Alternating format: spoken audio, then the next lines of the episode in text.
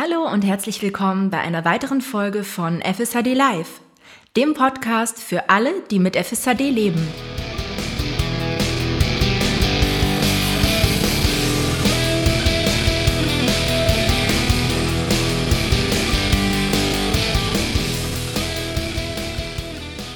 Ja, die Biene und der Johannes waren auf dem vierten FSHD-Patiententag in Hohenroda und hatten die Nicole Vöth zu Gast.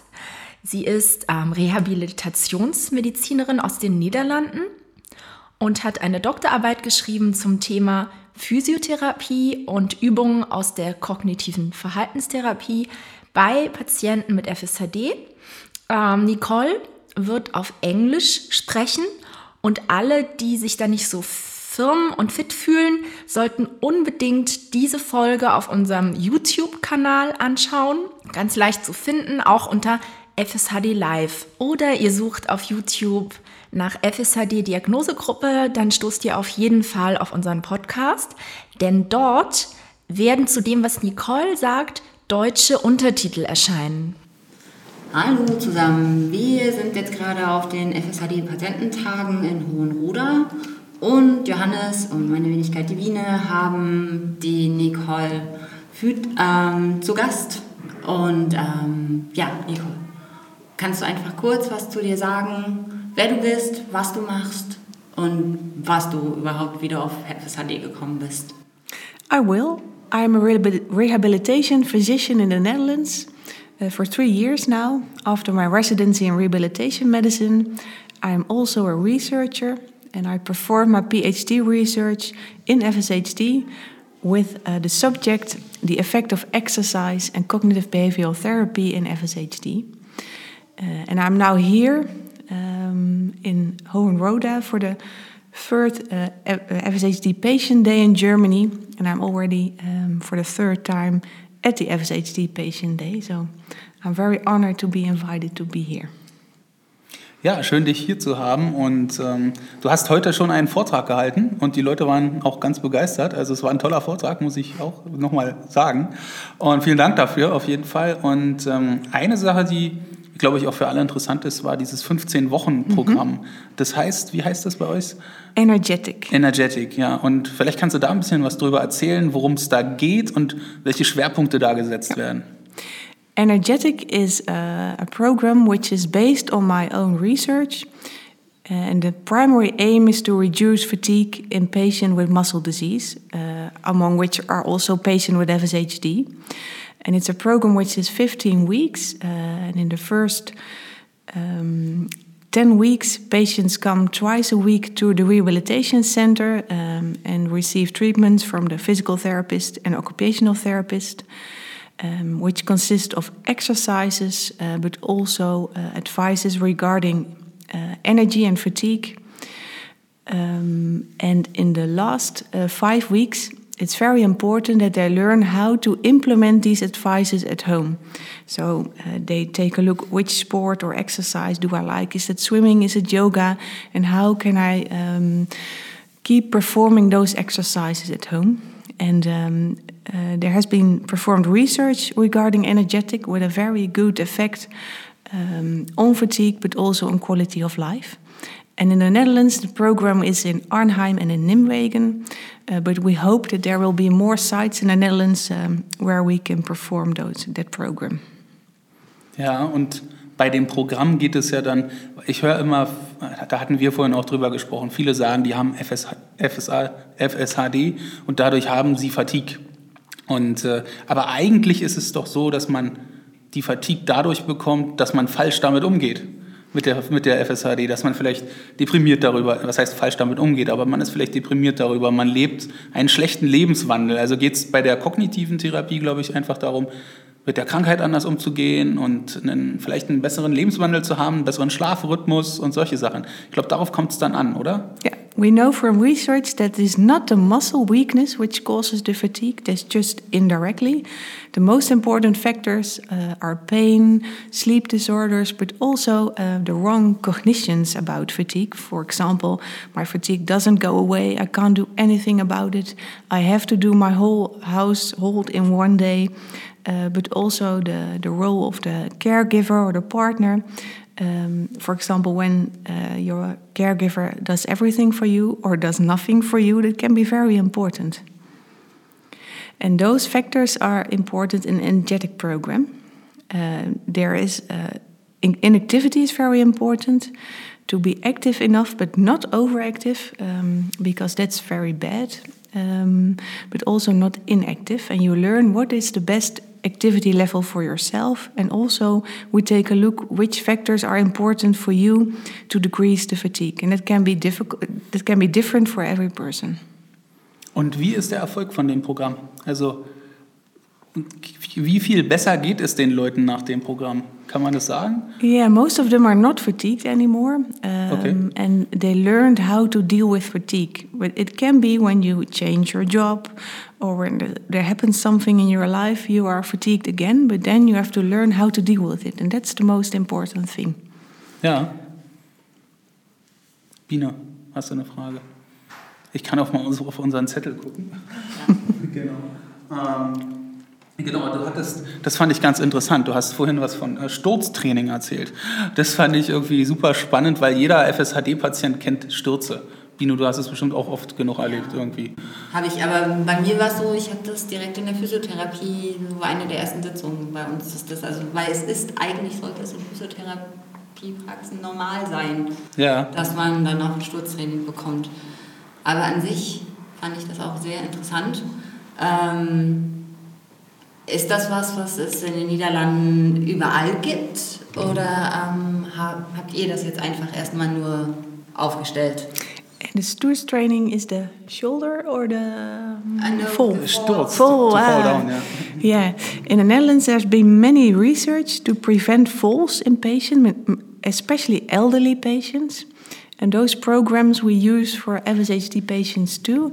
And in the Netherlands, they are given in rehabilitation centers, but also um, by physical therapists um, near patients' homes. So it's, it's given uh, um, uh, a lot. Yeah, I think more than in Germany. Yeah. Ich glaube, also so konkret, wie ihr das da macht, habe ich es hier noch nicht gehört. Und ihr hm. schaut euch viel vom Judo ab. Ja, ja. Also wie man beim Judo stürzt, äh, so sollte man auch als ja. FSHD-Patient genau, stürzen. Also der Grundgedanke dabei ist einfach diese Judo-Rolle. Sich ah. wirklich krumm machen und dann zur Seite drehen. Ich würde mir jetzt denken, das kriege ich trotzdem nicht hin, weil meine Reflexe ja auch langsamer sind. Also das bekommt man, also ich weiß es aus Erfahrung, weil ich auch halt einfach gesagt habe, ja, ich falle doch aber wie ein Kartoffelsack. Genau und kann ja. gar nicht mehr reagieren.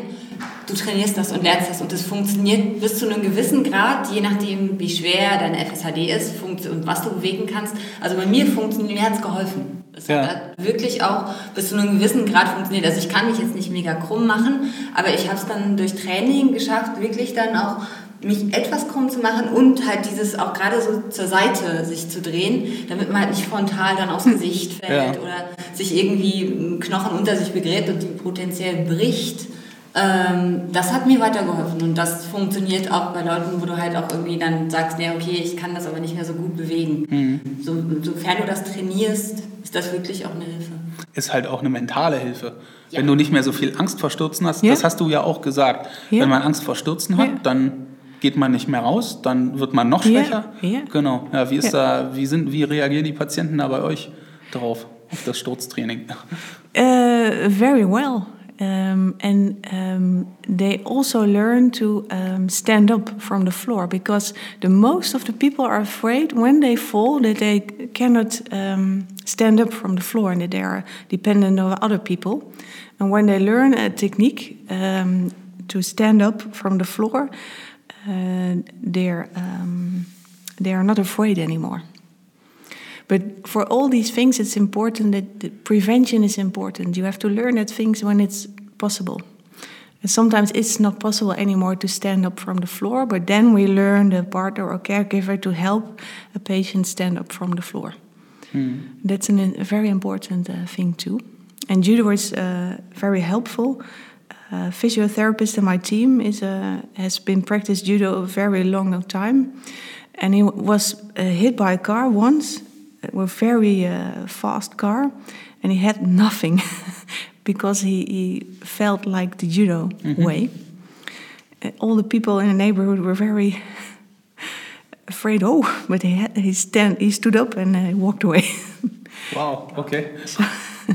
Interesting. Ja. Und ähm, Hilfsmittel helfen ja dann auch. Also du hast, glaube ich, Nordic Walking Stücke äh, erwähnt und Ja. Orthesen. Da gibt es ja. Ja. auch ganz viele Möglichkeiten, um die Stürze entweder zu vermeiden oder weniger gefährlich Ja. zu machen.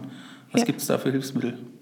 Uh, a lot, uh, and therefore it's important to uh, take a look what a patient needs. Sometimes patients get orthosis uh, or um, um, Nordic walking sticks, and it don't help, and then um, they don't use it. That's that's a pity, uh, and it, it's often patients don't like it. they don't want those uh, in the Netherlands. They don't want orthoses or sticks. I don't know how it's in Germany, but I think it's the same. So we also explain what's the use of those um, uh, sticks or orthoses, um, and we uh, take them to the lab, and then they have to walk, and we take a, a good look how they walk um, and what's the uh, difference with orthosis, and people see that and they can experience the the effect of an orthosis, and that helps. But uh, it's not uh, that everyone needs an orthosis. You have to take a look which muscles are weak, uh, how does a patient walk. Sometimes uh, you don't have to change uh, anything because then it's only getting worse. It's very difficult to give good advices. That's the reason that we take patients to the lab, get them on video, and uh, give those advices. Und ähm, genau, also du bist stark daran beteiligt gewesen, diese Richtlinien zu entwickeln, oder? Ja. Und äh, darum ging es ja auch in deinem Vortrag, dass man so ganz klare Punkte hat. Ich fand Ja. diesen Vortrag eben doch sehr, also ich habe gesehen, bei euch ist es sehr strukturiert. Ja. Es gibt den Punkt, es gibt Schmerzen, es gibt äh, Müdigkeit und so Ja. weiter. Und es ist ganz klar aufgelistet. Und diese Richtlinien, kann man die irgendwo nachlesen oder bekommen? Kriegt man die irgendwo her? Uh, that guideline is only in uh, in Dutch, uh, Yeah. but there is money to translate it to English, and um, I have now a, a contact which can translate it for me into German. Um, so I will take a look with a, a committee of the guideline um, uh, what we can do. It's very helpful if there is a guideline in German. Uh, also for the, the patients, the therapists, the doctors, um, to have good information about pain, fatigue, communication, coordination of the care. Um, and that are the points that the Dutch patient with FSHD, uh, they told us which subjects we have to include in the guideline. We, we didn't do that as doctors ourselves, but the patients choose the, the subjects. That's, um, that's special. In the Netherlands, there's have not been any guideline um, which is created in that way. So FSHD patients are very special in the Netherlands, and um, that's the future. I think the patients have a um, um, are very important in creating guidelines in research uh, in the clinic. In um, in Nijmegen, it's very important for us. We ask the patients, "What do you want?" Um, we give advices, but it's it's the the question of the patient which is, which is important. Ja. Und du hast auch gesagt, dass bei euch in den Niederlanden dann eben auch Therapeuten anhand dieser Guidelines ausgebildet werden oder trainiert werden. Ja, Ja. ja, ja. Das heißt, ihr habt ein Therapie, also ein Zentrum, wo die hingehen und dort das lernen können oder wie funktioniert das Ganze bei euch? Um, there's the um, patient society, just like the uh, DGM, um, which uh, organizes those classes, um, um, also supporting them with money. And therapists, um, mainly from uh, from Nijmegen, uh, give those classes for therapists all over the Netherlands. And uh, the patient society asks their patients go to your therapist, say that there's a class, for example, for shoulder exercises, and send your therapist to that class so that they can learn uh, how to treat patients. Uh, and uh, the uh, the money you have to pay for, for such a class is very low uh, to let all therapists be able to follow such a class. And that's a good thing. Das brauchen wir hier auch unbedingt. Yeah. Genau. Und ähm, du sagst, also in Deutschland gibt es halt keine vergleichbaren Sachen, aber du sagtest vorhin, äh, dass in Bad Soden, Ja. äh, die ja auch viele kennen, die Klinik dort, dass es dort auch schon Ansätze gibt, dieses Programm umzusetzen. Yeah, I've, I've been in Bad Sooden two years ago, uh, was invited by Dr. Schroeder, and I've told them about uh, the cognitive behavioral therapy and the exercises. And Dr. Schroeder is, um, is implementing it in its clinic in FSHD, and now also I heard in myotonic dystrophy, because that's another muscle disease in which cognitive behavioral therapy is very effective. And that, that's maybe a way to, um, uh, to give classes to um, uh, German people. That therapists or doctors come to Germany now and then to tell them about uh, the therapies. Hm. So that all uh, people, Dutch people, but also German patients can, um, uh, can learn from research. Ja, und ähm, ich glaube, eine deiner nächsten Studien geht es um Schmerzen. In deiner nächsten, Studie Schmerzbehandlung? Oder hast du das schon gemacht? Ich weiß nicht genau. Um, uh, I hope in the end of, in the end of November there there will be the the, the results of that uh, that round, and the reviews were very well. But I have um, uh, colleagues who also want to do research. There were 13 uh, projects, and two of them uh, will be uh, rewarded. So um, I hope. Cool. cross fingers for it.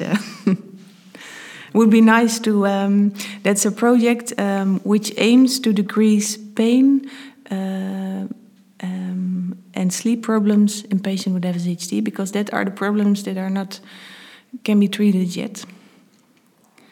And also mood disorders. That's the third thing uh, in the project. Ja. Yeah. Und wir hatten heute einige Leute, die nach Vitamin D gefragt haben. Ja. Deswegen würde ich das auch gerne nochmal fragen. Also Ja. Empfiehlst du den Leuten Vitamin D zu nehmen und äh, wenn ja, wie viel? Yeah, in uh, we now have the Dutch FSHD Expert Center in Nijmegen. Um, twice a month, we see the whole day, long whole Tuesday, uh, FSHD patients from all over the country for advices, uh, and we give all FSHD patients the advice to take vitamin D, uh, 10 to 20 microgram uh, every day. Uh, it can't hurt if you, you take too much. Uh, and every patient has a low concentration of vitamin D in its blood, and it's very important to take it for your muscles um, and also to decrease fatigue and for your bones. That's important. And you uh, don't have to be afraid that, you, that it um, can damage anything. Genau, und in dem Zusammenhang war, es gibt ja auch Multivitaminpräparate, aber da ist dann vielleicht zu viel Vitamin B drin. Yeah. Das ist dann eher wieder kontraproduktiv für die Muskeln. Yeah, for the nerves, it's counterproductive. Uh, sometimes the nerves can be even damaged uh, when you take too much vitamin B6. So you have when you take a, a multivitamin, please look uh, at it and um, look at the percentage uh, of the daily um, uh, dosage. Sometimes it's 100%, it's perfect, but sometimes it's 500, sometimes 1000% of the daily uh, dosage, and it's much, much too high. Uh, I've got patients who had problems with their nerves, and then I saw that they're taking the multivitamins, so I um, advised them to um, don't take it anymore. Uh, vitamin B, B12 is not a problem, but B6 is, uh, can be dangerous. Gut zu wissen. Ja.